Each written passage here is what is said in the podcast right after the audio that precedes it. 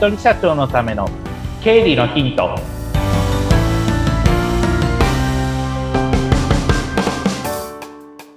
皆さんこんにちは理財実践塾株式会社の池田隆之ですインタビュアーの水野紅子です。本日もよろしくお願いいたしますよろしくお願いします。さあ、池田さん、はいもうあの2月に入りましたが、いろいろとね、あの、こう世の中も変化しております。そうですね。はいあの、まあ多分、前、前回じゃない、何ヶ月か前に話したインボイスのこともそろそろうん目前に迫ってきてるし、はい。確定申告もそろそろ迫ってきてるし、って。はい。そうですよね。確定申告のことについては、以前のポッドキャスト聞いてよねっていう感じのことをちょっと思いながら、あの、今話してますけど、皆さん聞いてますよね？っていう問いかけをして、はい聞いて終わりじゃダメですけど、もう一回聞かなきって感じのね、えーはい方も多いと思いますけどもね。あの、うん聞いて作業するっていうことを、あの、ぜひお願いしたいなと思っております。そうですね。さあ、そして今日はどんなお話になりますか？はい、えっ、と、確定申告の目前なのに全然違う話をしようと思います。はい。えっと、キャッシュレスっていうキーワードで今日ちょっといろいろ話しようかなと思ってます。うーん。以前もちょっと話したかもしれませんけれども、はい。ちょっとベニコさんに聞いてみよう。えー財布持って買い物行きますよね、普段、多分。はい。財布持たないで買い物ってできます？最近。できるんですよね、これですよが。ね。はい。ちょっと皆さんに振り返っていただきたいんですけど、普段の買い物の中で、現金使うことが多いか、それとも、現金以外のものを使うのが多いかってなると、皆さんどっちでしょう？ベニコさんどうですか？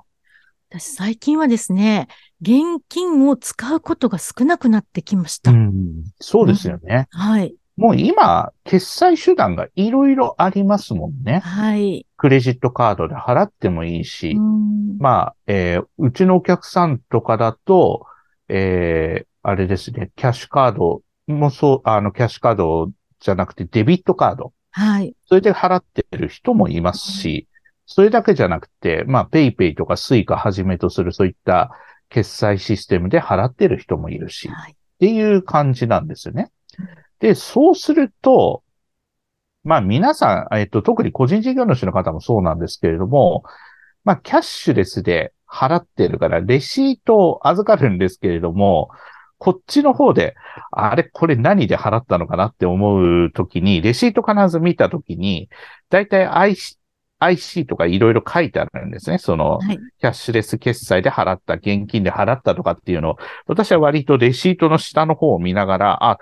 この人は現金で払ったんだ、こっちはあカードで払ったんだっていうのが見えてくるので、そうすると、まあ、あの、キャッシュレスの良さっていうのは、経理の面からいくと、データをひとまとめにできるっていうところが実はあるんですよね。例えば、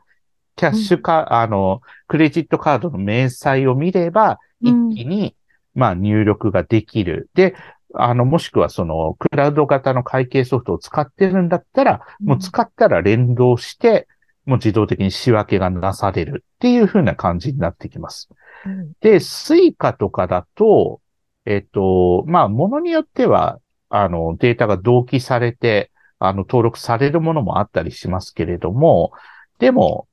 ちゃんと、なんて言うんでしょう、あの、同期しない場合には自分で、まあ、入力しなければいけないっていうところはあると思います。で、そうすると気をつけなきゃいけないのが、すんごい細かい話ですけれどもはい、レシートをもらう、まあ、事業主の方だから多分、レシートもらうっていうのを癖づけしてるかと思うんですけれども、たまにあるのが二重に入力してるってことがあるんですね。例えば、えっ、と、コーヒー屋さん行きました。で、例えば Suica で払いました。で、そうすると今だとレシートと、あとそれから Suica で払ったよという明細で2枚もらうことが多いと思うんですね。で、その2枚をそのまんま機械的にまあ自分で入力したり計算したりしてるときに、あ、二重で入力しちゃってるなとか、で、後からシステムの方で、あの、クラウドの会計ソフトで同期してるときに、明らかにこれ経費多い気がするなと思って紐解いてみると、あ、同じものが二重になってるけど、これ2回行きましたっていうふうに聞くと、いや、1回しか行ってないよ。あ、じゃあこれ二重入力なんだっていうふうな感じで消すっていうことが多いので、で、あの、もう今流れとしてはキャッシュレスになってきてるから、僕はそれ、あの、やるなと言いません。あの、むしろやった方が、あの、効率的だから、それはやるべきだと思うんですけど、経理面で気をつけてほしいのは、うんあの、後からデータが出てきたり、そのクラウド会計ソフトを使ってる方は、そういった、まあ、データが同期できる人だったら、レシートはちょっと別の、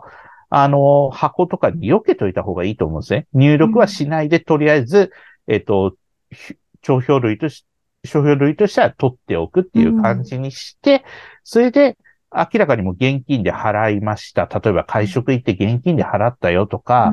あとそれから、まあ、現金決済じゃなきゃいけないところもたまにあったりするので、うんそういったところはちゃんと、あの、後から入力するっていう意味で現金の領収書を取っておくっていう、そういった仕分けの仕方っていうのは必要になってくるんじゃないのかなっていうのは、うん最近入力しててすごく感じることです。ですね。うん。どうしても、あの、出てくるので、そういったことはもう今後、流れとしてもそれが当たり前になってくるから、あの、自分の中で決済する手段っていうのは決めといた方がいいと思います。で、うちのお客さん大半は、だいたい支払うのはこのカードとか、この口座っていうふうにして、それでそれ以外はもう使わないっていうルール決めをしてます。うん、のべつなくやっちゃうと、はい。キリがなくなっちゃうから、うん、私の場合はもう、まあ、キャッシュレス決済ですけど、仕事用のカードはこれ。うん、で、プライベートで使うのはこれっていう感じで分けてます、私の場合。で、プライベートでやっぱりネットでなんか買い物するんだと、こっちのカードで、それで仕事でやっぱり出張が多いので、交通費の決済、例えば Suica の、えーチャージをするだとか、あとそれから新幹線の切符を買うとかだったらこっちのカードっていうふうにしておくと、後でまあ、あの入力するとか、あとデータ同期するときに、ああ、こっちのカードだから完全に仕事用だなとか、こっちはもうプライベートだからもう計算しなくていいなっていうのが、しっかりとその辺見えてくると思うので、私がこっからまあ紐解いて申し上げたいことは、まあこれはある意味今年の確定申告をちょっと楽楽にするためっていうところにもつながってきますけれども、はい。支払いのルールを皆さん決めてくださいっていうことです。うん。そうですね。現金で払ってもいいですし、はい。カードとかデビットカーカードとか PayPay とか、あとそれから、まあ、 Suica はじめとする、そういった交通系の IC カードだとか、何でもいいですけれども、仕事で使うのはこの決済でこのカードにする。プライベートでやるときにはこっちのカードにするっていうルール決めをぜひ、あの、していただくと、後々の経理が非常に楽になりますので、そういったルール決めと、あと、レシート現金で払ったもの以外で、えっと、もう明らかにデータがすぐ出てくる、同期できているものについては、レシートは一旦避けておくっていうところのルール決めをしておけば、だいぶ効率化ができるかなっていうふうに思います。そうですね。私もなんかあんまり深く考えずに、クレジットカード、 Suica、PayPay とその場のノリで、今日これっていうので使ってしまっているので、はい。ちょっと後からこれがプライベートだったかな、仕事だったかなっていうのが分けるのが大変です。そうですよねう。ん。そしたらもうルール決めをしちゃった方が、後々楽になるかなっていうのは思いますので、あの、大体し、仕事の規模が少しずつ拡大してくると、社長の中でルール決め明確にしている方が多いです。うん。こっちはもう使わないとか、このカードでもう決済をするっていうので、なのでそこはもうルール決めはご自身で、あの、ぜひしていただくと、あとあと支払いの管理とかも便利になりますので、ぜひ、あの、取り組んでみてはいかがでしょうか。そうですね。いろんな便利なものがどんどんと増えているからこそ、きちんと決めておかないとですね。そうですね。本当にそれが大事になってきます。そうですね。うんしっかりと、こう、やっぱり、2023年の初めのうちにこれはやっておきましょう。はい。今日はありがとうございました。ありがとうございました。